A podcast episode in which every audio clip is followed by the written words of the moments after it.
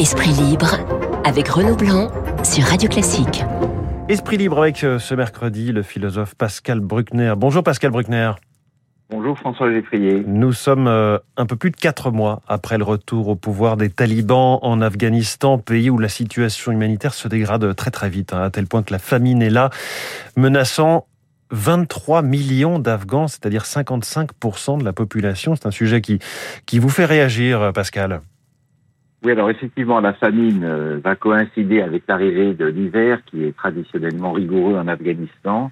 Et selon les chiffres du Programme alimentaire mondial, c'est près de 3 millions d'enfants en bas âge qui vont être frappés par la malnutrition. C'est-à-dire qu'en fait, c'est toute une génération qui est en danger de mort et qui naturellement, selon euh, certains, relèguerait le, problème de la nature du régime au second plan. Hmm. Les professionnels de l'aide humanitaire insistent sur l'urgence et la responsabilité des pays occidentaux, surtout des USA qui ont quitté le pays précipitamment au mois d'août, après 20 ans de guerre, vous l'avez rappelé tout à l'heure. Les talibans ont donc été chassés du pouvoir en novembre 2001 après avoir abrité les cadres d'Al-Qaïda dont Ben Laden, responsable des attentats du 11 septembre. Alors à qui la faute pour cette famine? Il faut rappeler l'enseignement du prix Nobel d'économie Amartya Sen. Il n'y a pas de famine naturelle, il n'y a des famines que politiques. Alors que le prix des denrées de base, riz et blé, a chuté de plus de la moitié de sa valeur en termes réels, c'est au gouvernement en place à mettre, euh, à, installer une politique de redistribution et à fournir du travail aux chômeurs dans un pays qui ne dispose pas d'un système social approprié. Et voilà ce qu'écrit Amartya Sen. Dans une nation démocratique, la pérennité d'un gouvernement est menacée par l'arrivée d'une famine. Il aurait des difficultés à résister aux critiques de l'opposition et à gagner les élections. C'est la raison pour laquelle la faim, sous ses formes extrêmes, n'existe pas dans les pays démocratiques, même très pauvres, hmm. mais apparaît seulement là où il n'y a pas de démocratie. Alors Pascal, je, vous invite à parler bien près de votre combiné et, assez fort si possible, parce que la liaison est un petit peu difficile ce matin. On va dire que c'est les difficultés du, 29 décembre. Ce que je comprends euh, et ce que j'imagine, c'est que vous allez nous dire qu'il est temps d'aider euh, l'Afghanistan, même si cela doit passer par la main et par l'administration défaillante des talibans. Oui, alors évidemment, la, sous-alimentation chronique n'entraîne aucune revendication politique dans une dictature, comme le comme l'Afghanistan. Et euh, il n'y a ni presse libre, ni médias indépendants, ni reconnaissance du moindre droit aux citoyens. Donc effectivement, la l'alternative, c'est que aider euh, le, peuple afghan et lui fournir euh, des médicaments et de l'alimentation, c'est aider indirectement le pouvoir des talibans. Oui. ce qu'il faut rappeler, c'est qu'Amérique a tenu le pays à bout de bras à coup d'injection de millions de dollars pendant 20 ans mais que les comptes de l'Afghanistan à l'étranger sont bloqués et que l'état de guerre, plus la sécheresse depuis trois ans, ont désorganisé le système agricole. Donc le dilemme est le suivant. Est-ce qu'il faut aider les Afghans, distribuer de l'aide humanitaire et en même temps renforcer le pouvoir taliban?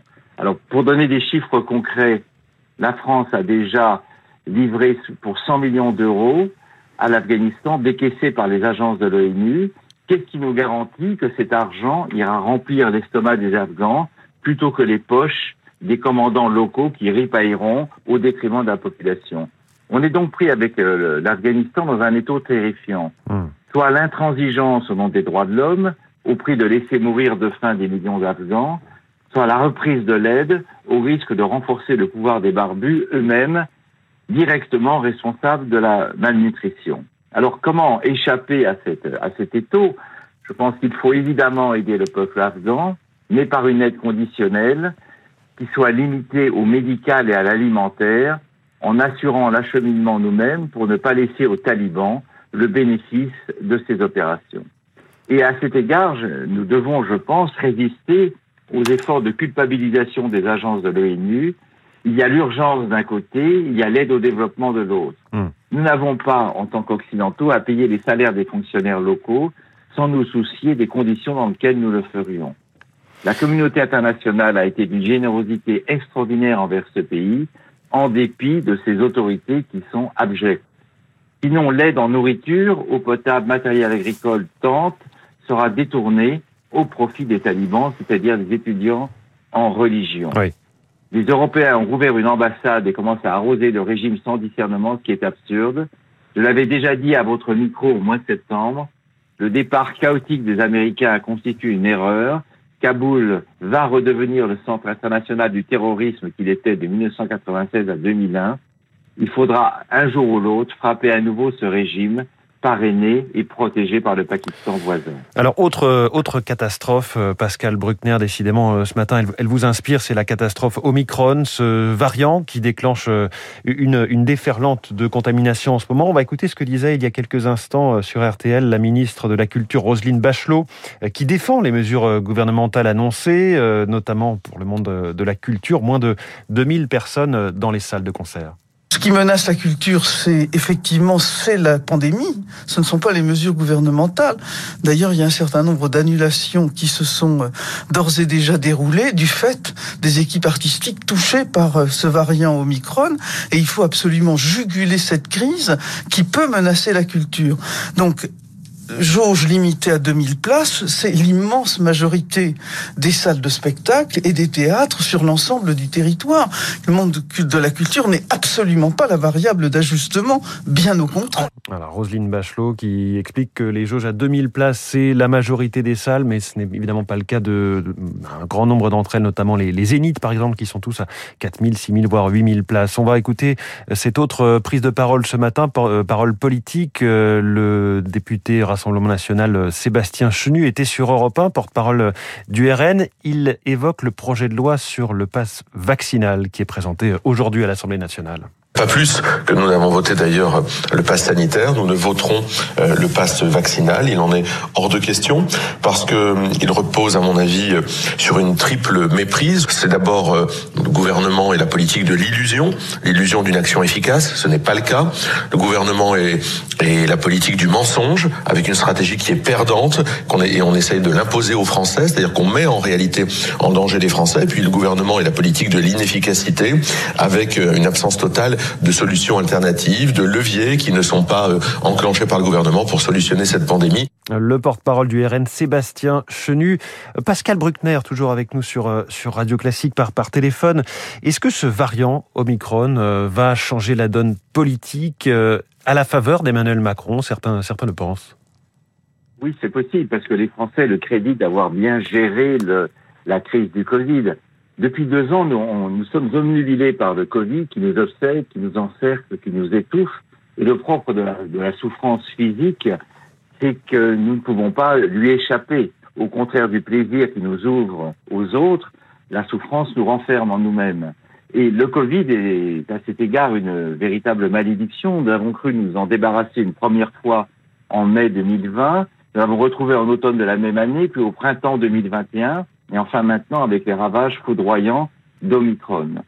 Tous les espoirs mis dans les vaccins sont douchés, puisqu'ils ne nous protègent ni de la contamination possible ni de la contagiosité, ne nous empêchent pas de tomber malades. Juste évidemment de développer des formes graves, ce qui est déjà important. Nous avons le sentiment depuis mars 2020 d'avancer à l'aveugle dans un tunnel, illuminé ici ou là par des clartés trompeuses sans pouvoir trouver une issue faux espoirs, fausses sorties, perspectives sinistres d'un nouveau confinement, d'un nouveau couvre-feu, voire d'une quatrième vaccination comme en Israël, autant de chemins déjà choisis qui ressemblent à des impasses. Hmm. Et cette peur de tomber malade est doublée d'une immense lassitude face à cette pandémie qui nous entrave et brise nos élans. Alors le, le constat, il est simple, il contredit l'orgueil des modernes que nous sommes, la science est complètement désarmée et impuissante face au Covid, qui pour l'instant est plus fort que nous, et nous aurons peut-être besoin de nombreuses années encore pour nous en débarrasser.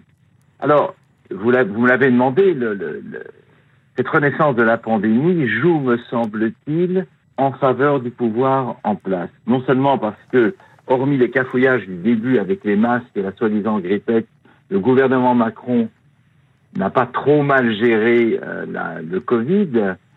Et euh, si le Omicron est vraiment moins dangereux, comme le disent des études britanniques et sud-africaines, si sa létalité est plus faible que le variant Delta, alors la tentation sera grande pour l'exécutif de ne pas imposer de nouvelles restrictions. On l'a vu hier avec les annonces de Jean Castex, contrairement aux recommandations du Haut Conseil scientifique et du professeur Delfrécy, et de préférer des petites précautions à des interdits mal tolérés. Face à cette attitude, l'opposition, et surtout Valérie Pécresse, qui est vraiment la seule opposante sérieuse désormais, les autres n'étant que des figurants plus ou moins crédibles, devra la jouer très finement. Si elle Macron sur l'économie, la dette, la sécurité la politique étrangère, la majorité aura beau jeu d'invoquer l'épée de Damoclès du virus pour repousser la discussion et la minimiser. Et face à Omicron, Pécresse ne peut s'éloigner de l'attitude de Macron au risque de se rendre impopulaire en recommandant par exemple le report de la rentrée scolaire ou des reconfinements sporadiques. C'est donc pour elle un piège redoutable, car dans une situation chaotique comme celle que nous vivons, la population française va spontanément vers la reconduction du sortant, qui a l'avantage d'être là, déjà installé dans son fauteuil de président, et donc bénéficiant de l'avantage des biens connus. Le chaos et la détresse votent conservateur, c'est-à-dire le pouvoir en place. L'Omicron votera-t-il Macron? C'est la grande question de ce, jour-ci et le grand challenge pour Valérie Pécresse. Les esprits libres sont tous les matins à 8h40 dans la matinale de Radio Classique. Merci Pascal Bruckner, bonne journée. Merci, pardon, à nos auditeurs pour la, la, mauvaise qualité de cette liaison par téléphone. Pour s'en remettre, un peu de douceur et un peu de, de violoncelle et de piano ce matin, puisque on commémore aujourd'hui les 145 ans de la naissance de Pablo Casals, violoncelliste, chef d'orchestre, compositeur espagnol. Écoutons ce matin son interprétation du deuxième mouvement de la sonate pour violoncelle et piano numéro 1 de Beethoven.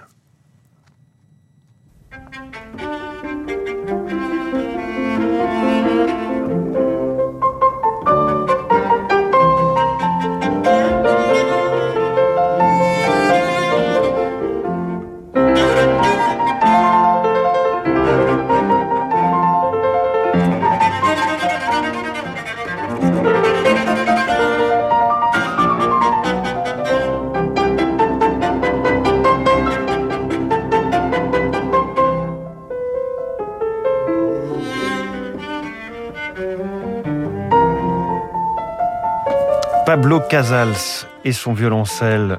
Pablo Casals qui a traversé les époques, hein, puisque né en 1876, mort en 1973 à 96 ans à San Juan, à Porto Rico. Voilà un peu de douceur avant de retrouver l'actualité dans un instant.